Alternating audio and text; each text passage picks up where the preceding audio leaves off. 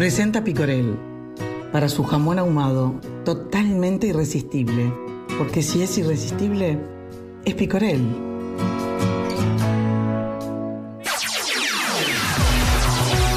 Es tiempo de informarse. De primera mano, con Johnny Casella, Celso Cuadro, en Solar y Radio. Celso, ¿qué tal? Buen día. Un placer saludarte, recibirte y hoy con una entrevista de lujo. ¿Cómo te va?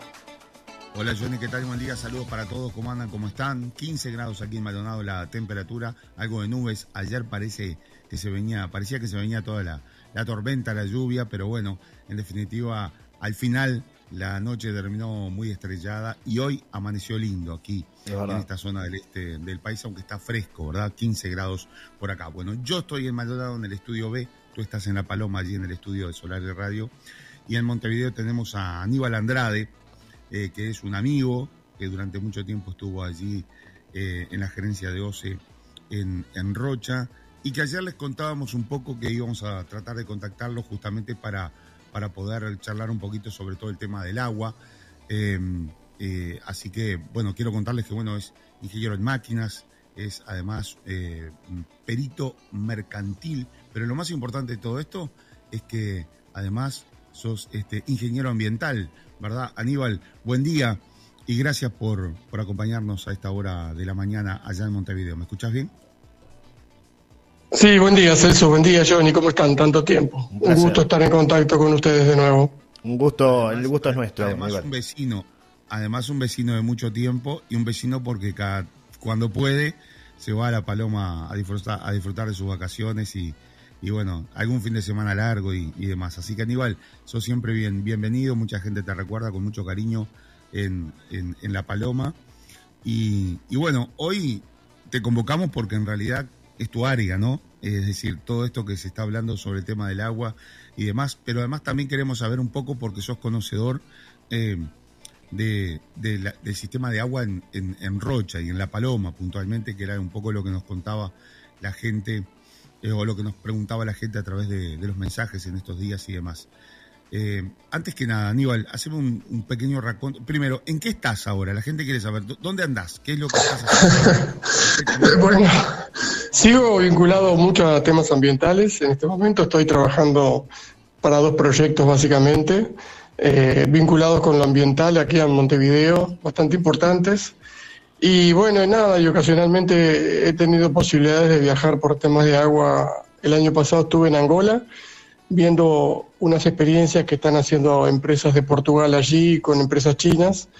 Y la verdad que siempre vinculado a temas ambientales, ya sea de agua o de contaminación o de, eh, de todo ese tipo de cosas. El año pasado terminé un proyecto de trabajo con la terminal portuaria de UPM y este año comencé uno nuevo, así que bueno, siempre en actividad por suerte y muy inquieto y con muchas inquietudes sobre temas ambientales, como siempre, ¿no? Como ustedes ya hace años hablamos.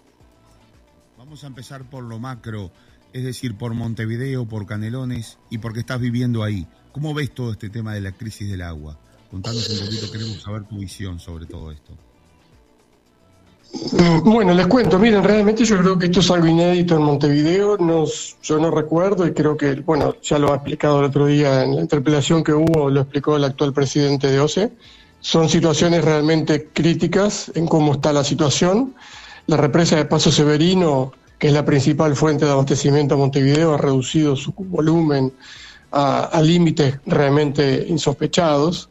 Nunca se previó o se imagina, nos imaginábamos vivir algo así.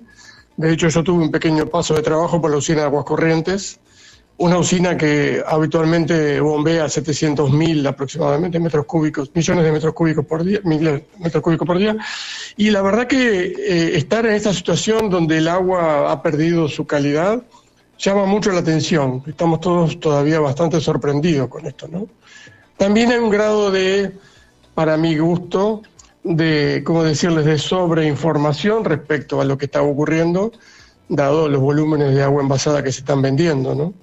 Uno siente el sabor, pero bueno, sigue siendo de todas maneras un agua que circula por las tuberías, por lo cual la, la calidad, si bien no es la de siempre y tiene un cierto sabor, nosotros en La Paloma siempre estuvimos bastante habituados a eso, entonces eh, que lo sientan en Montevideo eh, es bastante raro, digamos. Claro, e-, eso era un poco lo que yo les contaba en la semana y era la percepción que tenemos este, quienes, bueno, vivimos en La Paloma y además hemos estado en otros lugares este, también. Es decir, en La Paloma en La Paloma y en, la, y en, toda la zona, ¿verdad? Siempre esa agua mm, tuvo ese, ese gusto final que era con algo de, este, se sentía algo de, de, salobre, ¿verdad? Es decir, y ahora es un gran escándalo lo que está pasando en Montevideo, pero ¿es tan escandaloso lo que está pasando en Montevideo o es más o menos lo que nosotros siempre vivimos en La Paloma? Esa es la gran pregunta, ¿no?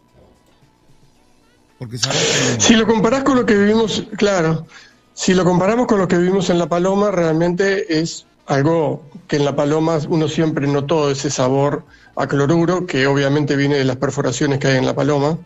Eh, pero claro, en Montevideo nunca se había vivido algo así, ¿verdad? Entonces, bueno, también llama mucho la atención, además eh, es muy llamativo por el volumen con el que se están manejando los caudales aquí en Montevideo, ¿no? Eh, indudablemente en La Paloma eso ocurre en verano, habitualmente, cuando se sobreexplotan algunas perforaciones, pero en Montevideo, que esté ocurriendo esto a esta altura del año y sin lluvias, es bastante llamativo, digamos. Es más llamativo de lo habitual. Eh, Aníbal, aquí lo que pasó fue prácticamente una tormenta perfecta, ¿verdad? Es decir, falta de agua durante mucho tiempo y poca inversión o mm, poco pensar en el futuro. ¿Es así? Desde mi punto de vista humilde y habiendo vivido una experiencia importante dentro del organismo, te diré que la OCE siempre fue la cenicienta de las empresas o administraciones del Estado, en referencia a que siempre nos eh, elogiábamos la cantidad de agua que teníamos por todos lados como para poder eh, tomar ese recurso con los cuidados habituales, pero sin mucha preocupación, digamos. Eh, esto que está ocurriendo, indudablemente que siempre fue avisado, y nunca pensamos vivirlo. Bueno, ahora lo estamos viviendo. Eh, yo, por suerte, tuve la posibilidad de viajar mucho con OCE, con proyectos, y la realidad nuestra nunca se pareció a la realidad, de, te diré, muchísimos países en el mundo, que ya hace más de 20 años, por lo menos cuando yo empecé la experiencia de agua, ya estaban previendo eh, momentos difíciles, ¿no?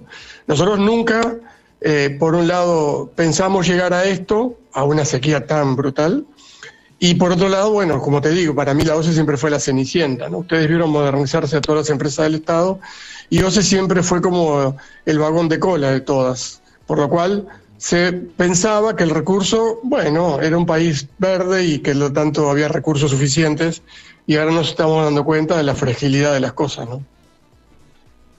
Bien, eh, ¿Qué es lo que pasa en Montevideo, eh, Aníbal? Es decir, hay una sola toma de agua y eso se complica porque esa toma de agua se quedó sin, sin el suministro, sin agua puntualmente y ahora se ha cambiado el bombeo más hacia la parte de, del Río de la Plata. Por eso es que aumenta la, cantidad de, salinidad.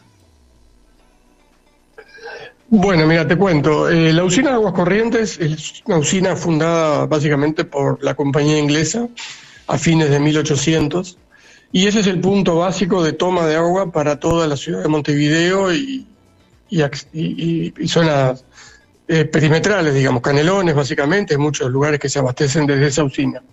Esa usina toma agua a su vez, tiene dos represas fundamentales que son la de Canelón Grande y la de Paso Severino. Pero ¿qué sucede? Cuando la seca esta ha visto decrecer esas dos represas, indudablemente la falta hubo que hacer que ya existía, ojo, en aguas corrientes siempre existió esa, ¿eh? es una zona de rebombeo, es decir, el agua que pasa aguas abajo de la represa o de la toma, existe una, una, instalación allí que logra que parte de esa agua se rebombee, o sea, vuelva hacia la represa. Esa agua que ya pasó, indudablemente tiende a mezclarse con aguas del río de la Plata. Esa agua del río de la Plata tiene valores eh, inestables, no son valores continuos de, de cloruro ni de sodio, por lo cual eh, hace que se altere la calidad del agua que uno habitualmente recibe de las represas, que son básicamente agua de recolección de lluvias y de perforaciones, o sea, aguas subterráneas que podrían llegar a caer dentro de ese cauce, dentro de la cuenca. Eso hace que la calidad del agua se mezcle Por lo tanto, lo que más allá de la potabilización que se sigue haciendo, desinfección, etcétera, los cloruros, obviamente que en la paloma a veces son habituales, bueno, aquí no eran tan habituales y ahora empiezan a hacerlo. Por lo cual se siente mucho el sabor, eh, uno hace un té o un café y cambia el sabor, eh, y bueno, eso es lo que está ocurriendo. Pero lamentablemente, bueno, el sistema Montevideo tiene ese, ese único lugar de, de toma de agua, ¿verdad? Yo sé que tú has estado este, vinculado a proyectos que tienen que ver con las UPA, las unidades potabilizadoras, que de hecho instalaste eh, más de una, ¿verdad? En, en, África, en Congo, donde estuvimos también nosotros por allá. Estuviste también en, bueno, en el terremoto de Pisco, en Perú. Eh, instalaste otra en, en China, otra en Arauco, en Chile. Eh, ¿Es viable una, una, una UPA? ¿Cuándo pensamos los uruguayos o ustedes mismos, los técnicos, que de repente eso que estábamos vendiendo al exterior lo íbamos a tener que utilizar en Uruguay, ¿no? ¿Para qué puede servir una planta potabilizadora hoy en esta situación, eh, Aníbal? Bueno, les cuento, la, planta, la unidad potabilizadora eh, tiene sus, sus, limitaciones respecto al tratamiento de cloruros y de sodios, obviamente. Son plantas potabilizadoras que cumplen con la función de tratar aguas superficiales sin intrusión salina. Es decir, ellas funcionan y funcionan en todo el país desde hace más de 30 años, desde que el grupo de ingenieros de OCE la diseñó a, cargo del ingeniero Castañino, eh, y han sido el motor de, renovación de la OCE. Si ustedes ven la entrada de la Paloma, a mano derecha, allí hay una UPA, creo que esa la inauguramos en el año 2003, que toma agua del arroyo La Palma que ya en ese momento discutíamos, y se hizo por suerte, la posibilidad de tomar aguas superficiales, más allá de todas las perforaciones del parque de perforaciones que tiene la Paloma, por ejemplo. Ahora, para este caso y para los volúmenes que se están manejando, indudablemente las plantas eh, no cumplen con la función específica de remover eh, sales. Sí logran potabilizar agua, digamos, sin cloruros, porque lo cumplen a nivel superficial. Pero cuando entramos el tema cloruros, ahí el problema se complejiza y lo que usa, se usa básicamente, y usan muchos países con capacidades económicas importantes, es las plantas de osmosis inversa, que para los volúmenes que estamos manejando aquí, me parece a mí, son bastante inviables, digamos. ¿no? En volúmenes chicos se pueden manejar, pero eh, el diseño de una planta de la envergadura de abastecer a un millón y medio de habitantes, un millón setecientos mil habitantes, eh, creo que son algo inviable, ¿no? En este momento. Obviamente, quizá la tecnología más adelante logre avanzar en este aspecto. Para que la gente lo entienda mejor, la, la SUPA potabilizan agua, eh, agua que puede tener determinada cantidad de contaminación, pero contaminación, vamos a decir, bastante más natural y no el tema de los cloruros, por ejemplo, el cloruro de sodio, que complica todo lo que es el accionar, es decir, no desaliniza el agua, por ejemplo. Exactamente, exactamente, la UPA no desaliniza. Pero tenemos experiencias interesantes con la UPA, por ejemplo, en La Paloma. Hay cuatro pequeñas plantas dentro del Parque Andresito que hemos logrado, o se había logrado, remover el hierro, que siempre también fue otro tema importante en, La Paloma. Pero en este caso, no, no Bien, tuvimos algún corte, Celso, ¿estás por ahí? Estoy acá. Bien, se ve que le, entró una, una, llamada a Aníbal y bueno, hubo algún, algún corte en la comunicación.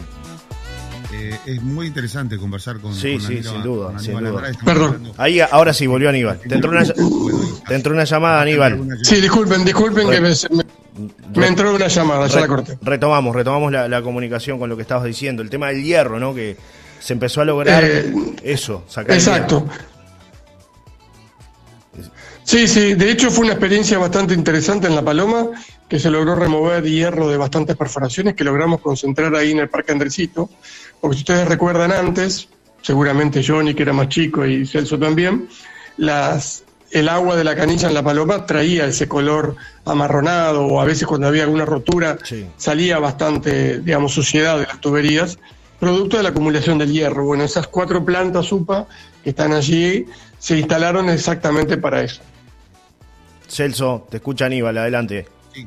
Yo quiero redondear un poco lo, de lo que estamos hablando en relación al tema Montevideo. Después quiero ir puntualmente a La Paloma porque es un conocedor para que nos explique un poco muchos este, temas. Un poco la red de La Paloma y esa, esas dudas que tiene la gente por allí también de, de dónde se succiona agua, cómo, cómo funciona el sistema de La Paloma y toda la zona aledaña. Aníbal, pasando en raya, eh, y o sea, a modo, esta discusión debería ser mucho más amplia. a grandes rasgos, ¿no? Claro. A grandes rasgos, exactamente. Es decir, ¿Cuál es la, solución para, para Montevideo, para ese, para ese más de millón de, personas que necesita el agua? Montevideo Canelones, es decir, que llueva. No hay nada rápido que se pueda solucionar. No, la, solución urgente es que llueva. Esa es básicamente, y tiene que llover mucho, porque Paso Severino está en su nivel más bajo histórico. Eh, el Canelón, creo que ustedes han visto fotos de, de la represa del Canelón. Y también, entonces, bueno, lo urgente es la lluvia, la verdad que es la única solución a corto plazo que se está esperando. Y después los dos proyectos que se están manejando a nivel público, ¿no? La represa de Casupá y el proyecto Arasatí, que son proyectos ya de muchos años que se han discutido, no sé, se siguen discutiendo hoy, pero que realmente, bueno, podrían llegar a dar alternativas, ¿no? A este tipo de crisis que seguramente van a ser mucho más frecuentes de lo que nosotros imaginábamos porque esto obviamente no es casual, ¿no?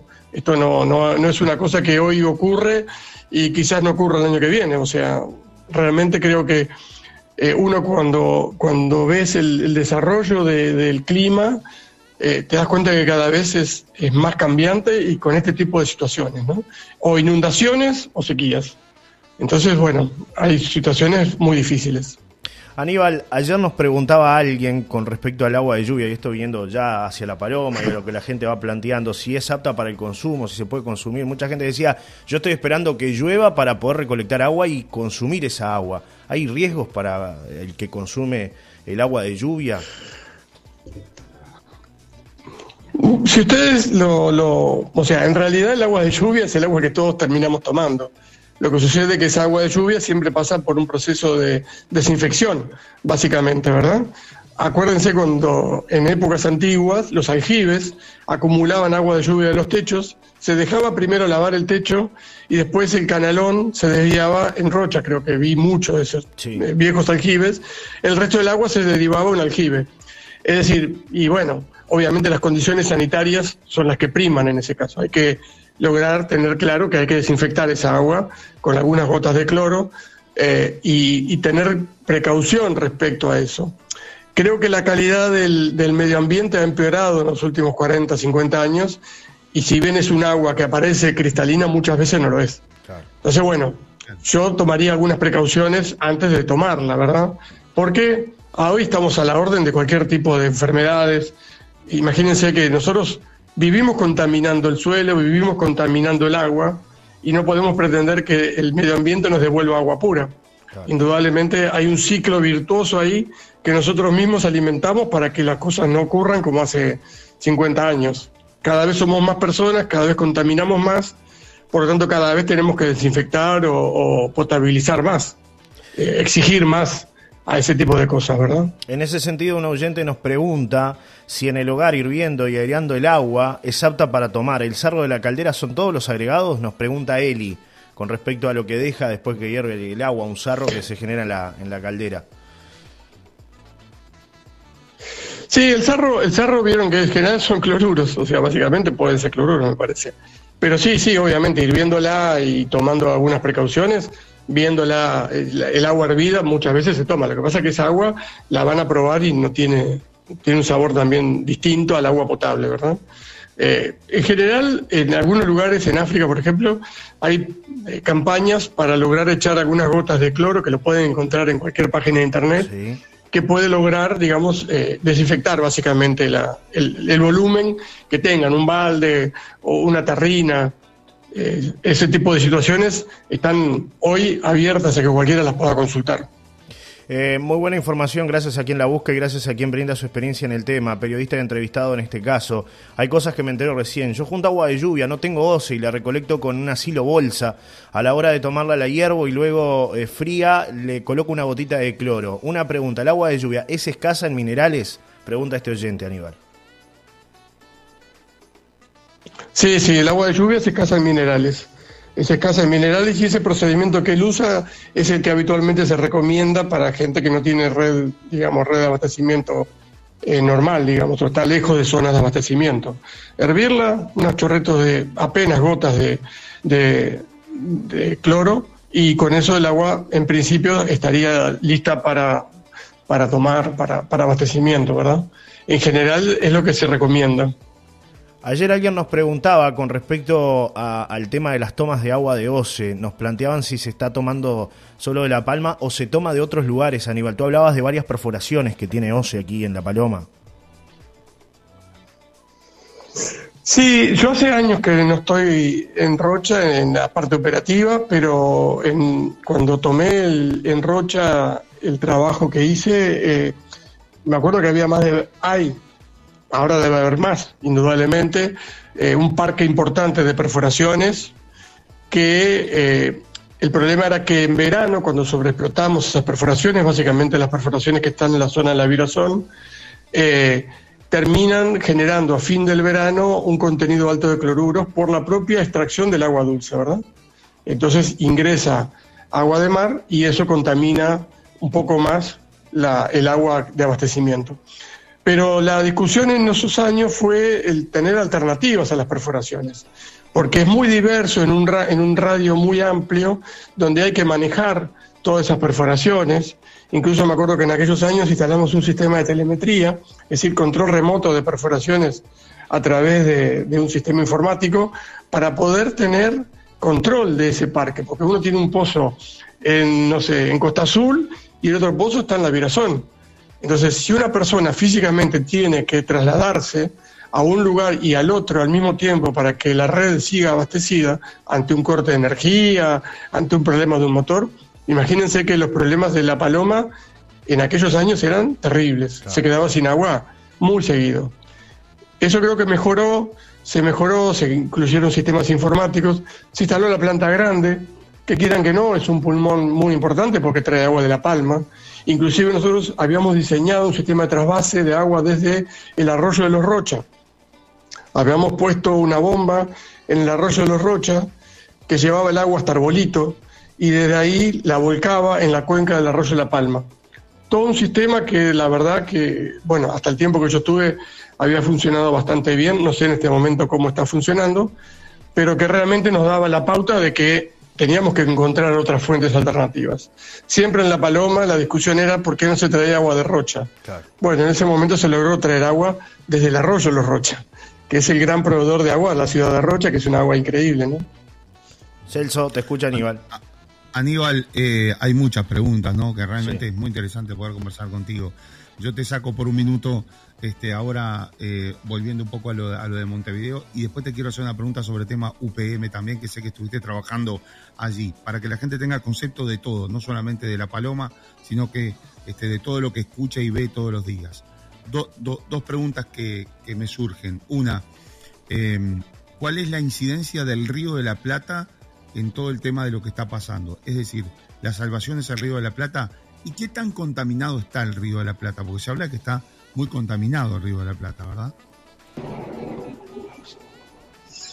Bueno, eh, nosotros tenemos la desventaja que estamos en la, en, la, en la desembocadura del Río de la Plata, con lo cual el ingreso de agua de agua del océano hace que las aguas del Río de la Plata a la altura de Montevideo obviamente no se puedan tomar.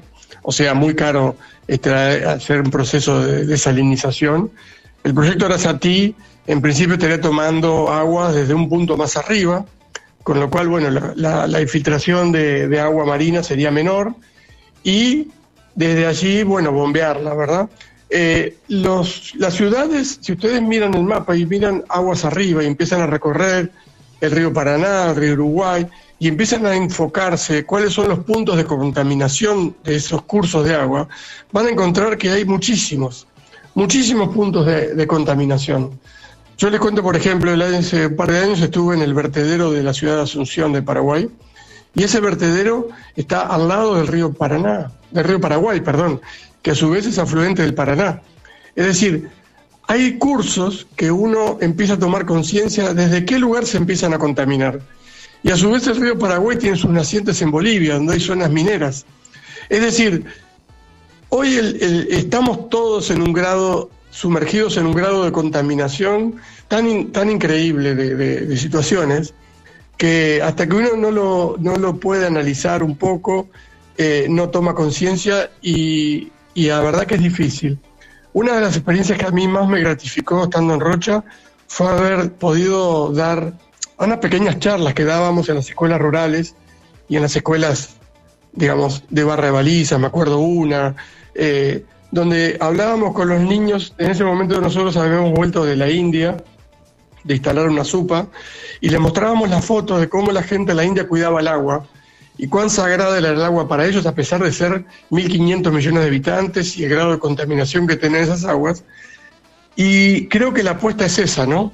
Que las nuevas generaciones empiecen a entender que si no cuidamos los recursos, si, si lo que hacemos no tiene consecuencias que podamos manejar, es muy difícil que podamos controlar eh, todo esto que está pasando.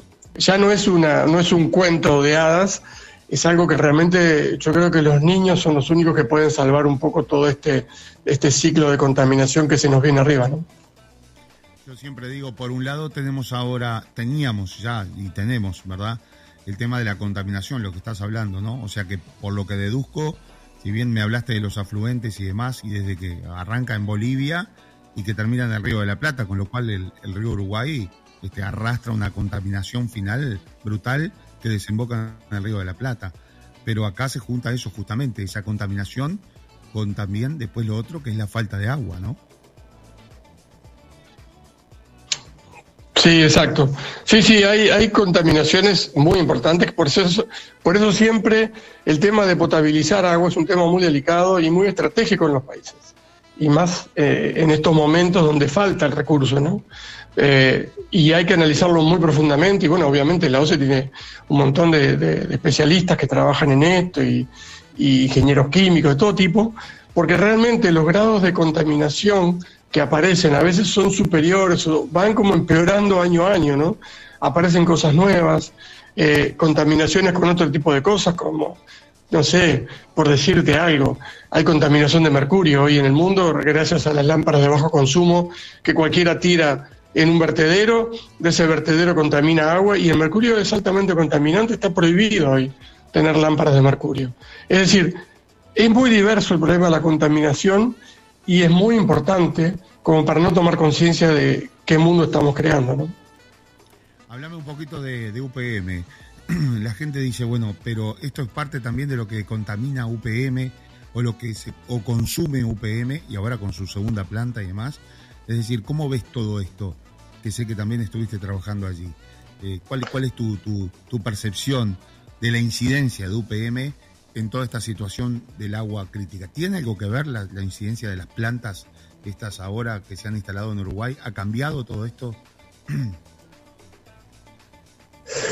Mira, la planta de UPM La Nueva no está aún operativa, por lo cual la verdad que no te puedo hablar mucho. Sinceramente no conozco, yo estuve aquí en la terminal de que construyeron aquí en Montevideo, que fue algo realmente una obra muy importante para poder recibir la celulosa que viene de la planta y embarcarla.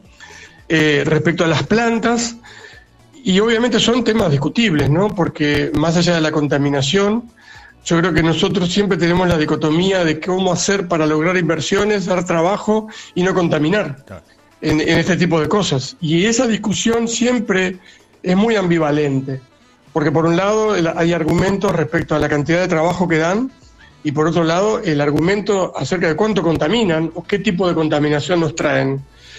Eh, yo personalmente creo que el gran tema es exigir o tener altos niveles de control. O sea, que a pesar de ser estados latinoamericanos, que muchas veces nos miran desde otras partes del mundo como que estamos en el subdesarrollo, creo que Uruguay puede, por su escala, tener buenos niveles de control de la contaminación y exigir que las empresas lo cumplan. El exigir que las empresas lo cumplan requiere de sanciones, pero reales. Digo, requiere de que haya leyes y sanciones, digo, lo digo de vuelta con, como convencido, respecto a que el que contamina paga. Es decir, si alguien contamina por alguna causa que es consciente y se puede comprobar, bueno, realmente tiene que hacerse cargo de esa contaminación, porque no puede ser que la sociedad siga pagando eh, los, las desgracias de las contaminaciones que hay en el agua, en el aire, etcétera. Y eso para mí es el gran dilema, o sea, cómo logramos fortalecer las instituciones nuestras para que controlen y sancionen a aquellos que contaminan. ¿Qué, conocimiento tenés sobre los controles que se le aplican a UPM? Eh, por lo menos la que está funcionando. Es decir, este, en cuanto al, agua que ellos utilizan. Contale un poquito a la audiencia cómo es ese, ese proceso que, que, utiliza UPM y de qué manera utiliza esos millones de litros de agua. ¿Y para qué? Mira, claro, te cuento, básicamente no conozco el proceso interno de las plantas, pero sí te puedo decir que sé que OCE, por ejemplo, en la planta que está en Fraiventos, tiene las tomas de agua cerca y por lo tanto OCE está muy arriba de, esa, de ese lugar. Se han logrado controles exhaustivos, que me he enterado por compañeros, colegas que han trabajado allí, y, realmente los controles son, son importantes. Eh, la planta de Durazno, te reitero, como todavía creo que está a punto de comenzar a trabajar, la verdad que no tengo muy claro cuál es el, cuál es el grado de control que va a tener. Supongo y creo que es muy alto, porque son plantas realmente muy importantes, y más que nada por el volumen, los volúmenes de agua que toman y que utilizan en su proceso, ¿no?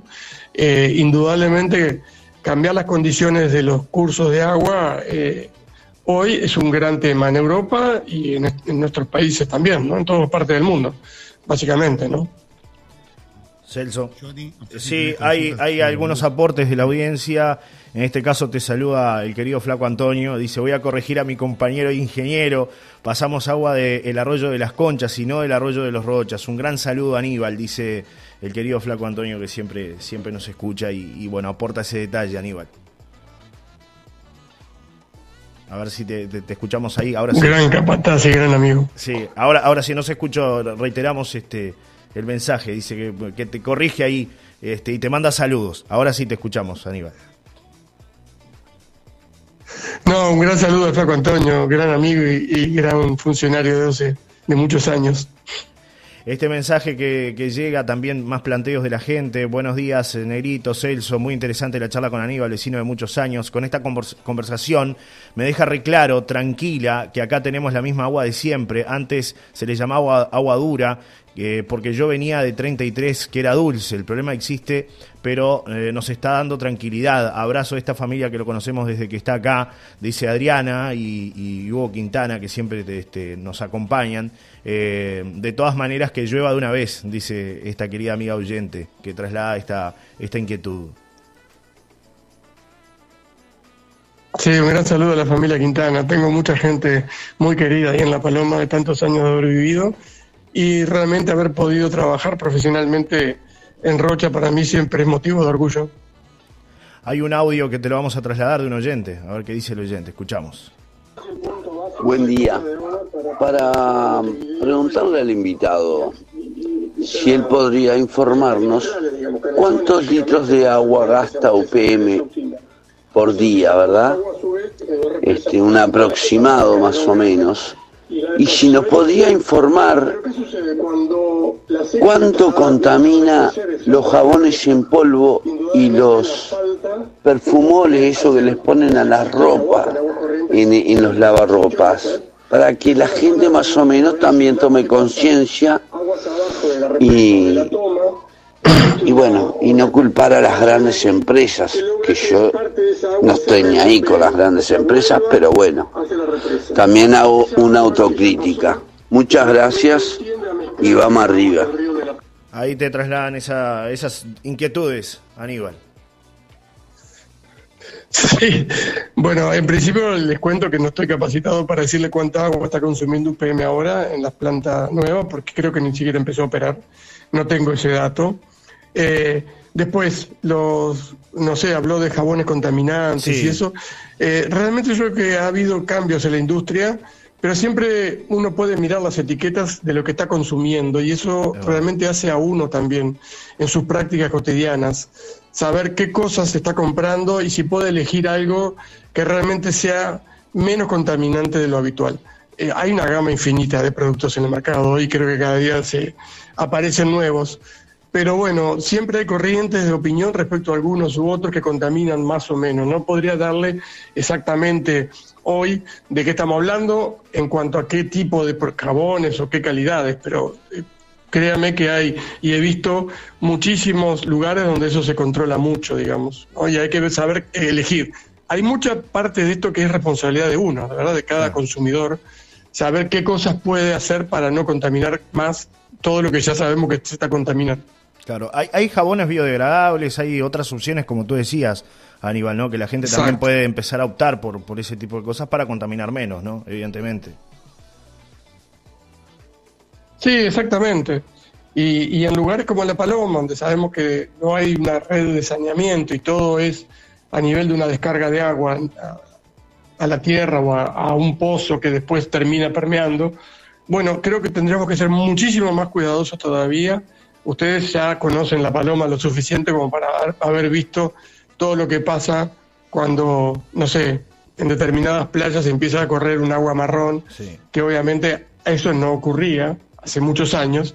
Y bueno, también uno puede frenar el avance del bañario, pero por otro lado, sabemos que son temas que hay que discutir y bueno, lograr que se hagan de una vez. ¿no? Claro, la paloma crece y al no tener saneamiento eso genera, por supuesto, que mucha contaminación que termina en la playa, ¿no? Lo hemos visto en la zona de La Serena, en muchos lugares, ¿no? De, aquí de nuestra costa, lamentablemente, el avance de la contaminación y eso se debe a que, a que falta saneamiento, Aníbal, ¿no? Sí, por un lado falta saneamiento, por otro lado lo que eran los bosques, ¿se acuerdan? De pinos que antes absorbían parte de las correntadas al abrirse calles, bueno, eso se canaliza, el agua corre de otra manera. Y bueno, y todos los ríos siempre van al mar. Eso es así, ¿no? Lo sabemos todos desde las canciones hasta eh, de, que, desde que nacimos. Por lo tanto, eh, uno lo visualiza claramente en las playas, ¿no? ¿Qué es lo que está pasando? Aníbal, Aníbal, en el año 2003, 2004, por allá, este, cuando siempre se habló de la promoción de la paloma, del turismo y todo lo demás, yo me acuerdo de una conversación contigo, este, eh, whisky mediante, ¿no? En la madrugada. Me dijiste, acá se preocupan mucho por el, por el turismo, por promocionar y demás, pero no se preocupan por, por lo que les va a venir, que es la contaminación justamente de las napas, por la gran contaminación, por el crecimiento que ya estaba teniendo la paloma en aquella época y porque no se avisoraba un saneamiento, ¿verdad? Eh, con lo cual y con lo que me estás diciendo ahora, esa contaminación, bueno, fue mucho más. es hoy mucho, es un tema mucho más complejo de lo que era en el año 2003-2005, ¿no? Ya creo que por eso se habla ahora de una parte de la paloma que se le va a hacer saneamiento. Pero urgía ya en aquella época. ¿Cuáles eran los niveles? ¿Cuáles, eran, eran las alertas que a ustedes les hacía pensar en aquella época que la situación venía muy complicada? ¿Y cómo la ves hoy siendo un vecino también? Aunque de vez en cuando, pero también de la paloma. Sí, creo que recuerdo las charlas que teníamos respecto a eso, ¿te acordás? Y, obviamente han pasado apenas 20 años. apenas, digo, para nosotros un montón, para la naturaleza apenas. Y aquel, yo ya cuando fui a Rocha ya el tema de, discusión, de había, hasta estaba planteado el tema del saneamiento para la paloma, la pedrera, etcétera, etcétera, y siempre se discutía respecto al tema de costos, ¿verdad? Bueno, hoy los costos son de otro tipo y son mucho mayores y el problema es que vos cada vez que crece un lugar como La Paloma, que crece muchísimo, uno empieza cada vez volcar más agua a las casas. Si uno analiza el, proceso, una vez que el agua ingresa potabilizada en un hogar, se contamina por diferentes lugares, por el baño, por la cocina, por lo que sea. Y esa agua termina yendo a un pozo, enterrada a un pozo, básicamente, que en el mejor de los casos está filtrando la principal contaminación, pero el resto lo vuelca nuevamente a, eh, subterráneamente. Entonces, cuanto más agua volquemos a la red, más vamos a contaminar las napas. Y eso es un proceso que no se detiene. Y es lo que estamos viviendo hoy, pero eh, fuertemente, le decía Johnny, en, en las playas, donde yo creo que hay playas que, bueno, obviamente ya no se puede ni caminar a veces, ¿no? Yo sigo teniendo mi lugar en La Paloma, sigo yendo y a veces estoy buscando lugares donde la arena no esté mojada. Porque bueno, nada, ha crecido tanto y sigue creciendo y va a seguir creciendo que resulta urgente ya encontrar algún tipo de soluciones, empezar a buscar toma de conciencia de muchos vecinos respecto a sus construcciones sanitarias, instalaciones, para tratar de evitar lo más que se pueda esa contaminación. ¿no? Eh, nosotros todos contaminamos de alguna medida, eh, todo lo que, nos, lo, que, lo que hacemos, nuestro diario vivir es contaminante. Por lo tanto, somos nosotros básicamente los que tenemos que empezar a controlar eso de alguna manera, ¿verdad? Aníbal, eh, Celso, ¿algo más que quieras comentarle? No, no, yo ya la verdad es que evacué la mayoría de las dudas que tenía. Tengo muchas más, pero bueno, va a ser para otra, para otra charla. Otra charla, sin duda, sin duda, sin duda. Aníbal, te agradecemos de verdad por estar podemos, con nosotros. Podemos seguir charlando en la, paloma. Sí, sí, señor, sí, señor. Recordando las viejas épocas, ¿no? Como dice Celso, con un vaso de, whisky en la mano, ¿no? Como, dice Celso. Sí, yo ya no, pero sí, sí, sí, Yo suelo conectarme mucho con ustedes, así que los escucho habitualmente. Gracias, Aníbal, de verdad. Celso, sí, ahora te escucha, Aníbal, porque tengo que ir moderando. La, gente se pregunta, ¿en qué andas ahora, Aníbal? Eh, eh, ¿Cuál es tu proyecto de ahora? Eh, ¿Estás trabajando allí en Borgama todavía? No, me fui de Borgama ahora a fin de año pasado y estoy trabajando para dos proyectos. Uno es, como te conté al principio, de gestión de residuos en la parte ambiental y el otro proyecto es para gestión de luminarias LED. Es decir, yo trabajé hace unos años para un proyecto de contaminación de mercurio en el LATU y la verdad que aprendí muchísimo de lo que es la contaminación con mercurio a través de las lámparas. Y bueno, se ve que mi currículum en algún momento llamó la atención y ahora estoy trabajando en esas dos cosas, en residuos y eh, luminarias eh, LED, que es básicamente el proceso ¿no? que cumplen esas luminarias en nuestro día a día para evitar un poco su contaminación, etcétera. Así que estoy bastante entretenido, por suerte. Te, esperamos en la paloma, como siempre. Claro que sí. Gracias, Aníbal. ¿eh? Como siempre. Ahí estaré. No, gracias a ustedes por el contacto y bueno, espero que tengan una buena jornada. Un abrazo. Hasta un próximo encuentro contigo. ¿eh? Gracias por tu tiempo. Un abrazo. Bien, la palabra Celso del ingeniero Aníbal Andrade, un placer que nos dimos de, poder hablar con él y bueno, trasladar todas estas respuestas ¿no? a, la, a, la, audiencia. Es un querido amigo, como tú decías, un hombre que conoce mucho de la parte ambiental, este, radicado en La Paloma por mucho tiempo, fue jefe aquí de OCE. Este, hay algún, mensaje, bueno, muchos mensajes que fueron llegando saludándolo. Eh, priorizamos también darle el contenido a la, gente, fundamentalmente con el tema de lo que él brindaba en cuanto a conceptos para que tengan la, información. Eh, ¿Seguimos contigo? Ya nos despedimos acá, Celso. vamos cerrando. Lo que sí de repente después le podés trasladar todos los mensajes directamente a su teléfono para, para que la gente se quede tranquila que los mensajes le van a llegar. ¿no? no sé si hay, algún mensaje para, para escuchar muchos, ahora. Si no vamos cerrando porque te atrasé bastante. Muchos. Toda la dinámica. Muchos, muchos. Este dice muy buena la entrevista y toda la info que brindaron, dice Isabel. 897-3. Hay que enseñar a cuidar el agua y que vean de verdad la desgracia que tiene mucha gente en el mundo por la falta de agua. Mueren de sed. Saludos, dice Nati, que nos escucha. Terminación del documento 595-9. Otro mensaje que, que llega también. Eh, dicen por acá, en Costa Azul, en la bajada del Club Costa Azul, sigue a la pérdida de agua y nada de ir a repararla. Ya eh, llamé yo tres veces y nada aún, nos dice el oyente con respecto a, una pérdida de agua que ya viene desde hace varios días. Inclusive otro vecino nos ha hecho llegar una serie de fotografías y videos de lo que es la situación allí en la zona del Club Costa Azul. Y tenemos un audio más, ¿te parece si escuchamos a la gente? Dale, a esta mañana. Hay formas 100% sustentables 100% eh, reciclable utilizar el agua para la limpieza, para, el baño, para la cocina, en fin, y que aprovecha mm, las materias orgánicas que se descartan, este, como la materia fecal, para fertilizar la tierra y, lo líquido se filtra eh, simplemente solo eh, en la arena, en la tierra, en fin, y eso mineraliza después. Y cuando llega a las napas abajo ya es agua descontaminada. Ahora, si le agregamos químicos, ahí sí, es otro proceso.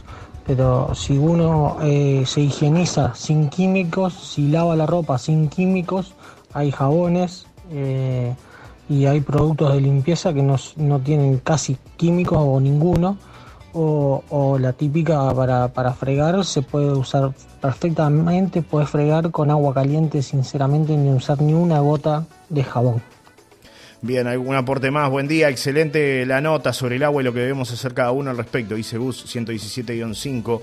Buen día, muy buena la información que brindan, dice Andrea 886-8. Y bueno, después varios, varios mensajes. ¿No hay alguno de, sus amigos ahí? ¿No, los tiene hoy? Bueno, este, me mandan acá, sí, exactamente, que es muy interesante sobre el tema de la, eh, fundamentalmente todo el tema lo de la paloma, también para conocer un poco más de que la paloma no tiene una sola toma de agua, me dice Gustavo está conectado desde hoy temprano en la mañana, después algunos amigos allí de, la vieja barra, este, con el propio este, Andrade que le mandan saludos, muchos saludos también de, muchos oyentes y, amigos de, este amigo que estuvo durante tanto tiempo viviendo allí en La Paloma con su familia, radicado y trabajando en, en OCE. Así que bueno, no va a ser la última vez que lo vamos a consultar. Está muy bueno eso que, que hablaba sobre el proyecto en el que está trabajando, el tema del mercurio, ¿no? Y el tema de las lámparas LED. Eh, me parece muy interesante, así que seguramente en tiempo lo, vamos a volver a, invitar a Aníbal o si algún día está en La Paloma sería interesante poderlo tener acá en el estudio. En, el, estudio es más fácil hacer una nota mm, cara a cara, ¿verdad? Sí, sin duda. Este, es una triangulación que gracias a, la tecnología lo podemos hacer, pero no es lo mismo. Eh, o sea, más allá de que tratamos de que salga todo parejo igual, pero ustedes claro. no estaban dando algún corte, alguna cosa, es porque, bueno, este, se nos complica a veces un poco este, lo que significa la, también la, la, tarea de que él está con un teléfono en Montevideo, Johnny está en el estudio central en La Paloma y yo estoy acá en el otro estudio en, Maldonado. Claro. Buenos días para todos. Y creo que se entendió bien. Sí, buenos días a todos. La verdad es hora de que tomemos la gravedad con el agua, dice Verónica de Sagitario que nos escribe, 667-3. Otro mensaje dice, zona de Zanja Honda, tendrían que regular la playa, la prefectura, más las grandes inversiones, más la intendencia. Me la opinión, dice José 206-7 que pide regulación, ¿no? Este, para todas las este, actividades que se desarrollan allí, en toda la zona de Zanja Honda, ¿no? Es complejo el tema, tú lo decías, Celso, ¿no? Y, es difícil. Saneamiento fundamental, pero después hay que regular un montón de eh, casas particulares, este, complejos, este, está difícil. Estamos muy atrás, venimos muy atrás y creo que, bueno, eh, es un poco lo que decía Aníbal, ¿no? Es un poco la cenicienta, OCE y todo lo que significa el tema ambiental. Y bueno, ahora habrá que... Eh, a ver, los políticos lo definen de, de, la manera que yo ya les he contado. Es obra que no se ve. Y obra que no se ve no rinde después en votos. Yo te puedo hacer todo el saneamiento de la paloma, dártelo vuelta, todo, que no es lo mismo eso, que sin embargo es mucho más importante para lo que vendrá, que de repente a faltarte una calle, ponerle iluminación, mejorar el aspecto de la avenida principal, es decir, eso la gente lo ve, o inaugurar un CAIF o un montón de cosas que, la gente también lo necesita y lo ve porque lo ve a diario, pero no que hagas una obra gigantesca que va bajo tierra y que nadie la ve. Pero bueno, hay muy pocos que se dan cuenta que es realmente muy importante. Buenos días, dice este mensaje. Muchas gracias por la Muchas gracias por la información del técnico. Un placer escuchar a alguien con conocimiento objetivo y realista. Buen fin de semana, dice Eli 258-1. Este, más gente, bueno, saludando a Aníbal Andrade. Eh, este mensaje que también llegaba del amigo Fernando, que nos pide que le mandemos saludos a Aníbal. Buenos días, saludos a Aníbal, fue jefe de papá, un capo, abrazo para todos. Fernando Rodríguez le saluda, dale saludos míos, dice Fernando. Este, bueno, mucha gente opinando y participando. Cerramos por acá, Celso, ¿te parece? Nos reencontramos el lunes. Cerramos por acá. ¿Eh? Hoy no apareció ninguno de sus amigos, los personajes esos que no, No, no, no, no, están, tan descansando. Este, guardados porque hoy la, la cuestión era seria. Era seria, era seria, era seria. Hay que ponerle seriedad. bueno, Celso, nos reencontramos. ¿eh? Interesante todo lo que tuvimos hoy. Me parece que es fundamental que empecemos a tomar conciencia que hay que cuidar el agua todos los días, en lo más mínimo, ¿no? Desde cuando uno se lava los dientes, eso de tratar de evitar eh, el exceso del consumo de agua, dejar correr la canilla, ¿no? abierta la canilla, que corre el agua, que corre el agua. Bueno, desde eso hasta, como decía Aníbal, ¿no? De repente pensar también en utilizar este, algunos elementos que contaminen menos, por lo menos, ¿no? Este, Va por ahí, me parece. Hay que tomar conciencia. Hoy es Montevideo. Ah, hay trompeta. Anda general. Voy a leer la declaración ¿Qué le pasa, general? El Cabildo Abierto. Por favor. Considera esta actitud fue perreñada Vio por que un ayer- ánimo revanchista Claro. contra Cabildo Abierto. Esto No. viene, esto viene, no esto viene. relación alguna con No, la pasividad no, pero- mostrada ante Eh, casos No, graves. no. pero si estamos hablando del agua, Manini. Pero- en el último año. Claro, él se Bueno. refiere a lo que pasó ayer. Vio lo que pasó ayer. Claro. ¿Vio lo que pasó ayer con ellos? No, de hecho, La la- mesa política Está bravo, Bueno, sigue. no, no escucha a nadie. No, no, no, no, Manini, tranquilo. ¿Vio lo que pasó ayer? Que el presidente Por fue a saludar a. Irene. continuar formando parte A Irene de la Moreira. Ah, menos mal, menos mal. Claro, no se va. Pensé que se iba. No, no se va, que se va a ir, que se va a ir. Vio que estaban enojados los dos, ¿no? Cuando fue el presidente duros, eh, estaba Eh, duro, estaba- Lo que pasa es que el general dice que ya, ya llegó al máximo, Sí, ¿no? sí. Este, al comandante en jefe, Sí, sí. y este, y ahora ya es senador, con lo cual dio varios pasos más arriba todavía. Entonces ya no recibe órdenes de nada. Claro, claro. Sí, sí, bueno. sí, sí, sí. Ayer lo fue a saludar el presidente. Eh, Creo que no, no hubo saludo, porque por ahí decían que como que hubo, el, el presidente lo saludó. Yo creo que no lo saludó. A Irene sí, ¿no? Y ella lo miró con una cara como, ¿no? Sí, sí, sí. Fría como sí, Irene yo- Moreira, ¿no? Sí, sí, sí, yo no lo, yo no lo, no sé. La verdad, lo primero que me veo es en La Paloma, a pocos metros del mar y bastante tiempo dentro del mar. No. Eso es lo primero Muy que veo. tranquilo, Si me decís, muy tranquilo. ¿Cuál es mi zanahoria de descanso? Sí. Bien, tranquilo, El tranquilo. gobierno no tiene la paja. No, tiene complicaciones el presidente, es así. Bueno, y Mujica que opinó también del ¿qué tema, pasa ¿no? con Mujica? Que yo soy un pato maravilloso. ¿Para qué me hace esa pregunta? ¿Para qué? ¿Para qué me hace? ¿Qué le lo mandaron a hacer los mandados? No, Sí. no, no. No, hay varios que sí. No no, Varios no. que hacen los mandados. Bueno, Y pobre Heber, entraron por atrás, pobre Heber, No, que no, vive en la no. oscuridad. sí. hay luz, vivo en la oscuridad, en la naturaleza. Dios mío. Dios mío. Eh, vio que Heber no contamina, ¿no? Él vive ahí. No contamina, Eh, no contamina. no contamina. Él no contamina. Bueno. Está denunciado, Heber, está denunciado. Y Bueno. vamos a denunciar penalmente a la No. calle Pou y a Heber. También. Acá me mandan un mensaje que va a, va a levantar polvadera. Dice, buen día, sé que mucha gente estará de acuerdo con mi comentario y muchos otros no. Me parece una falta de respeto total que una esté esperando a los hijos en la escuela y que tenga que soportar que otra persona esté fumando un cigarro o un porro al lado de una. Es un centro educativo, en un estadio, dice María, 943-9, que participa y nos hace llegar la, eh, este comentario, ¿no? Sobre lo que le toca vivir. Y plantea esa Sí, inquietud. María, son los tiempos en los que vivimos, ¿no? Sí. Es tremendo. La verdad que eso, ¿sabes lo que sabe, ¿sabés lo que es eso, María? Y ya con esto me voy. Es Sí. falta de educación. Sí. Sí, sí. Eso es falta de educación. Porque eso de la educación que nos enseñaron en la escuela, que cuando que donde terminan mis derechos empiezan el de eh, eh, el de al lado, no, eso no se aplica. Es verdad. Por lo visto en algunos lugares no se aplica. Eso es falta de educación. Un No au- es- un audio no más. que eso. Un y, es, más. y es lo que tenemos que combatir justamente, ¿no? Sí. Es decir, no vulnerar los derechos de los demás. ¿Cuál es el derecho de- del otro? Y bueno, no recibir el humo Claro. de, de- de un cigarrillo o de un porro, ¿no? Sí. Cosa que ya es bastante normal, diría, Sí, todo, sí. de todos los días. Sí. Pero bueno, Escuchamos un audio a ver si eso que dice la Para gente. solucionar el tema del agua se necesita educación, educación y más educación. No seas malo, vos. Esto es un, imit- un imitador de Mujica, ¿no? Es así. Buen día a los dos, muy buena nota. Excelente. Se saludaron, por lo menos se mostró la educación como corresponde. Gracias por el informe, dice Marianela, 876-6. Me refiero al encuentro del presidente. Déjeme que le conteste. Yo tengo mis graves sospechas de la conexión entre cocaína, sociedad anónima y casta política, sociedad comercial. Claro. Está enojado. Eh, es- el nuevo dicho de ahora es: está frío como saludo de Irene Moreira. Ay, Dios mío. Bueno, nos vamos, el cuadro. por arriba del bien y del mal. ¿Pero cómo que está por arriba del bien y del mal? Hay que jugársela. Sí, un abrazo, Un abrazo. para todos. Chau, chau, Celso Cuadro. Buen fin de semana. Nos Esta nota, esta nota que acabamos de, de tener acá en Solar y Radio con el ingeniero Aníbal Andrade la pueden volver a escuchar en solariradio.com. Ahí va a estar la nota. Para No lo que- dejen tirado. No. Hágame caso. Hágame caso. No, no. Gástela. Gástela, Sí. eh. Miren Usted- que este fin de semana nos, nos reunimos. Usted Usted sí- gana 400 palos No. de Senado y 300 No, de no, jubileta. no, Déjese joder. Ojalá, ojalá, ojalá, ojalá. No, no, no, no, no. No, no. Casel ayer se perdió un cumpleaños Oh. súper espectacular. Sí, sí. ¿Todo por qué? Por no gastarlo. ¿Cómo la gasta usted? eh? Y habla de buenas costumbres y de ética.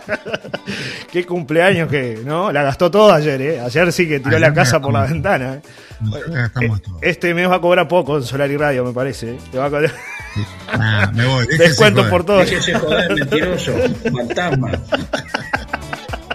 Descuento por todos lados este mes, ¿eh? De todos lados. Usted Bueno. sí que la hace toda y gana y ¿Cómo que gana. ganar 300 palos? ¿Para qué? Y, y diario, y el teléfono gratis, y Todo, nasta, y todo, todo, todo paga la radio, Pato Celeste, todo paga la radio, todo.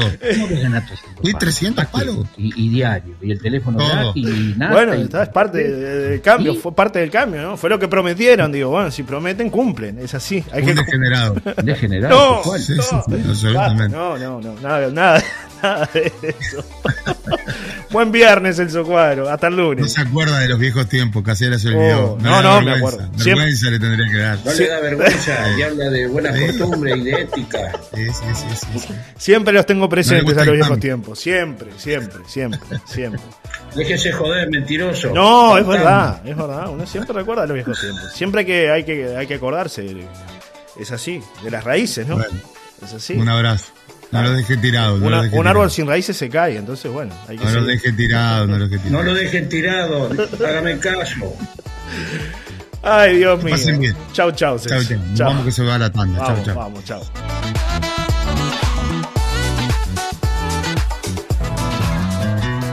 Presentó este espacio jamón ahumado picorel, porque si es irresistible, es picorel.